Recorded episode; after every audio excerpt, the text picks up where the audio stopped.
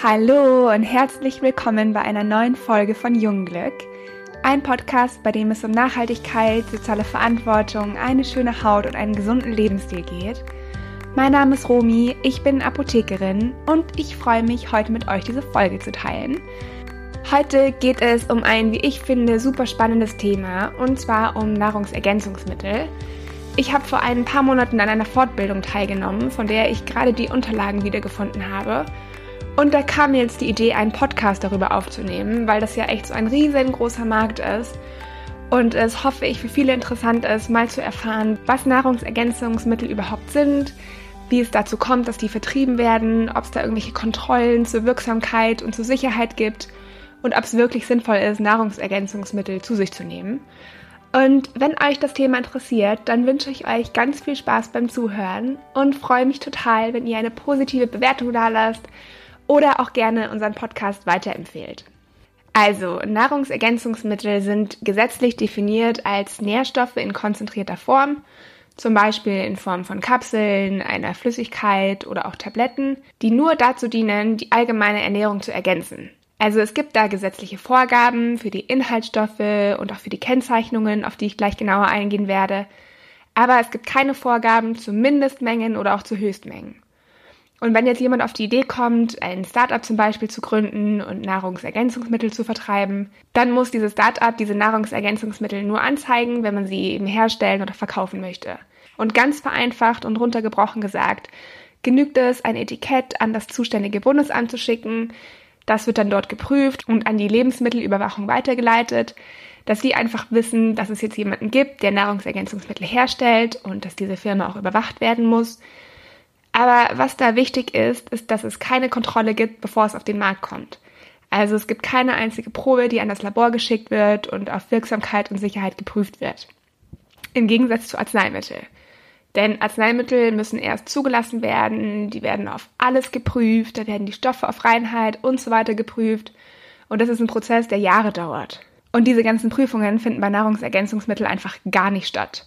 Was ein Unternehmen auf jeden Fall aufführen muss, sind alle Nährstoffangaben, und zwar jeweils mit der im Produkt enthaltenen Menge pro Tagesdosis und außerdem noch prozentual bezogen auf den in der Europäischen Union für Erwachsene geltenden Referenzwert für den jeweiligen Nährstoff. Und da ist das Ding, dass es diese Referenzwerte nur für Vitamine und Mineralstoffe gibt. Allerdings auch da nicht für alle und da fehlt es auch an Werten für pflanzliche Stoffe zum Beispiel oder für Omega-3-Fettsäuren oder für Polyphenole. Also da fehlt es einfach noch an Angaben, auf die man sich beziehen kann. Worauf Hersteller auch noch achten müssen und was ganz wichtig ist, sind Werbeaussagen. Und da gibt es verschiedene Regelungen, die sagen, mit was ein Hersteller werben darf und mit was ein Hersteller nicht werben darf, also was verboten ist. Und das gilt für Werbeaussagen und eben alle Angaben, die einen Nutzen für die Gesundheit versprechen. Was zum Beispiel erlaubt ist, ist die Aussage, dass Calcium für die Erhaltung normaler Knochen benötigt wird oder äh, dass Vitamin C zum Beispiel zur normalen Funktion des Immunsystems beiträgt. Also was erlaubt ist, ist mit einer Beschreibung der normalen Funktion im Körper zu werben. Was allerdings nicht erlaubt ist, ist mit einer Verbesserung oder mit einer Heilung zu werben.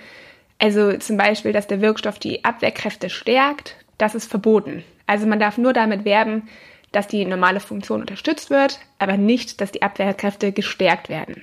Das Problem ist, dass diese Regeln einfach Graubereiche zulassen, weil in dieser Verordnung eben nicht alle Werbeaussagen bewertet wurden. Also da sind auch Werbeaussagen eingegangen, die noch gar nicht bewertet wurden. Und diese Grauzonen, die nutzen natürlich viele Hersteller aus. Also was ich euch einfach damit sagen will, ist, dass man nicht darauf vertrauen sollte, wenn ein Nahrungsmittel verspricht, dass ihr davon eine reine Haut bekommt oder dass ihr damit abnehmt oder dass Erkältungen abgewehrt werden oder irgendwelche Krankheiten geheilt werden. Solche Angaben sind einfach wirklich verboten, weil es nicht nachgewiesen ist. Also man muss immer im Hinterkopf behalten, dass Nahrungsergänzungsmittel Lebensmittel sind. Und Nahrungsergänzungsmittel sind nur dafür da, die Ernährung zu ergänzen und die sind nicht dafür da, um Krankheiten zu heilen oder Beschwerden zu lindern oder Hautkrankheiten zu heilen oder allgemein irgendwelche Krankheiten zu heilen. Das dürfen Nahrungsergänzungsmittel nicht auf ihrer Verpackung stehen haben, weil es einfach nicht nachgewiesen ist. Dazu gibt es keine Studien. Und wie gesagt, wenn Nahrungsergänzungsmittel auf den Markt kommen, wurde bisher keine einzige Probe wirklich im Labor untersucht. Was da viel, viel wichtiger ist, ist eine ausgewogene Ernährung. Denn es ist auf jeden Fall möglich, alle Nährstoffe, die wir benötigen, über die Nahrung aufzunehmen. In Deutschland gibt es keinen Vitaminmangel und wenn Menschen unterversorgt sind, dann hängt es meistens mit der Lebensweise zusammen. Also davon abzugrenzen sind natürlich Zustände bzw. Lebensformen oder auch Krankheiten, bei denen Menschen darauf angewiesen sind, zusätzliche Nährstoffe zu supplementieren. In der Schwangerschaft zum Beispiel müssen Frauen zusätzlich Nahrungsergänzungsmittel einnehmen, weil da der Bedarf einfach viel, viel höher ist und durch die Ernährung nicht mehr ausreichend gedeckt werden kann. Oder auch Veganer müssen darauf achten, mit Hilfe von Nahrungsergänzungsmitteln auf ihren Nährstoffbedarf zu kommen. Oder ältere Menschen zum Beispiel, die sind auch manchmal darauf angewiesen, weil sie einfach teilweise nicht mehr in der Lage sind, ausreichend zu essen und da ihre Nährstoffe mit der Nahrung zu sich zu nehmen. Und genau dafür sind die Nahrungsergänzungsmittel auch gedacht. Und genau dafür sind sie total sinnvoll und total wichtig.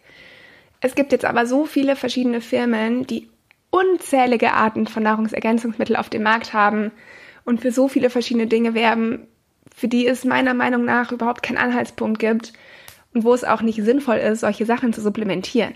Es lässt sich da einfach super, super, super viel Geld mit verdienen. Und das ist dann natürlich für die Hersteller super lukrativ. Was wirklich wichtig ist, ist vorher mit dem Arzt abzuklären, ob es sinnvoll ist, solche Produkte zu sich zu nehmen, welche Nahrungsergänzungsmittel zu sich genommen werden müssen und das Ganze auf Grundlage eines Blutbildes. Und wenn da dann ein Mangel festgestellt wird, dann kann man mit dem Arzt darüber diskutieren, wie man diesen Mangel beheben kann und eben schauen kann, was einem da wirklich fehlt und wie man das Ganze in den Griff bekommt. Also was mir auch wichtig ist, dass ich da auf keinen Fall gegen irgendwelche Hersteller irgendwas sagen will. Es gibt so viele tolle Firmen und so viele tolle Startups, die ein ganz tolles Konzept mit ihren Nahrungsergänzungsmitteln verfolgen. Und es ist wirklich, wirklich super wichtig, dass es Nahrungsergänzungsmittel gibt.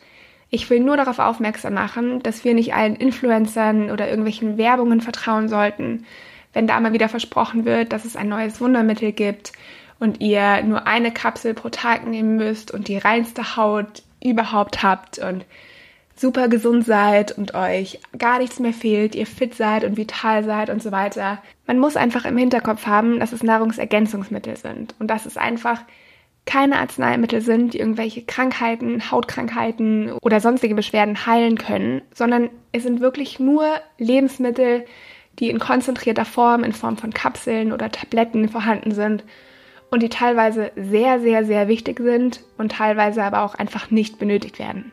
Also wenn ihr da irgendwie Fragen dazu habt, dann schreibt uns gerne eine E-Mail oder lasst uns einen Kommentar bei Instagram da. Nehmt auch sehr, sehr gerne Kontakt mit uns auf, wenn ihr Wünsche habt, welche Themen wir hier ansprechen sollen. Wenn ihr irgendwelche Fragen habt, die ihr gerne im Podcast beantwortet hättet, dann gebt uns immer gerne Feedback. Schaut auch auf unserer Homepage vorbei. Ihr findet alles dazu unten in den Show Notes. Lasst uns auch sehr gerne eine Bewertung da, damit wir noch mehr Menschen erreichen können. Und auch ich würde mich riesig über Feedback freuen, wie euch die Folge gefallen hat, was ihr mitnehmen konntet und freue mich auf nächste Woche. Schönes Wochenende. Tschüss!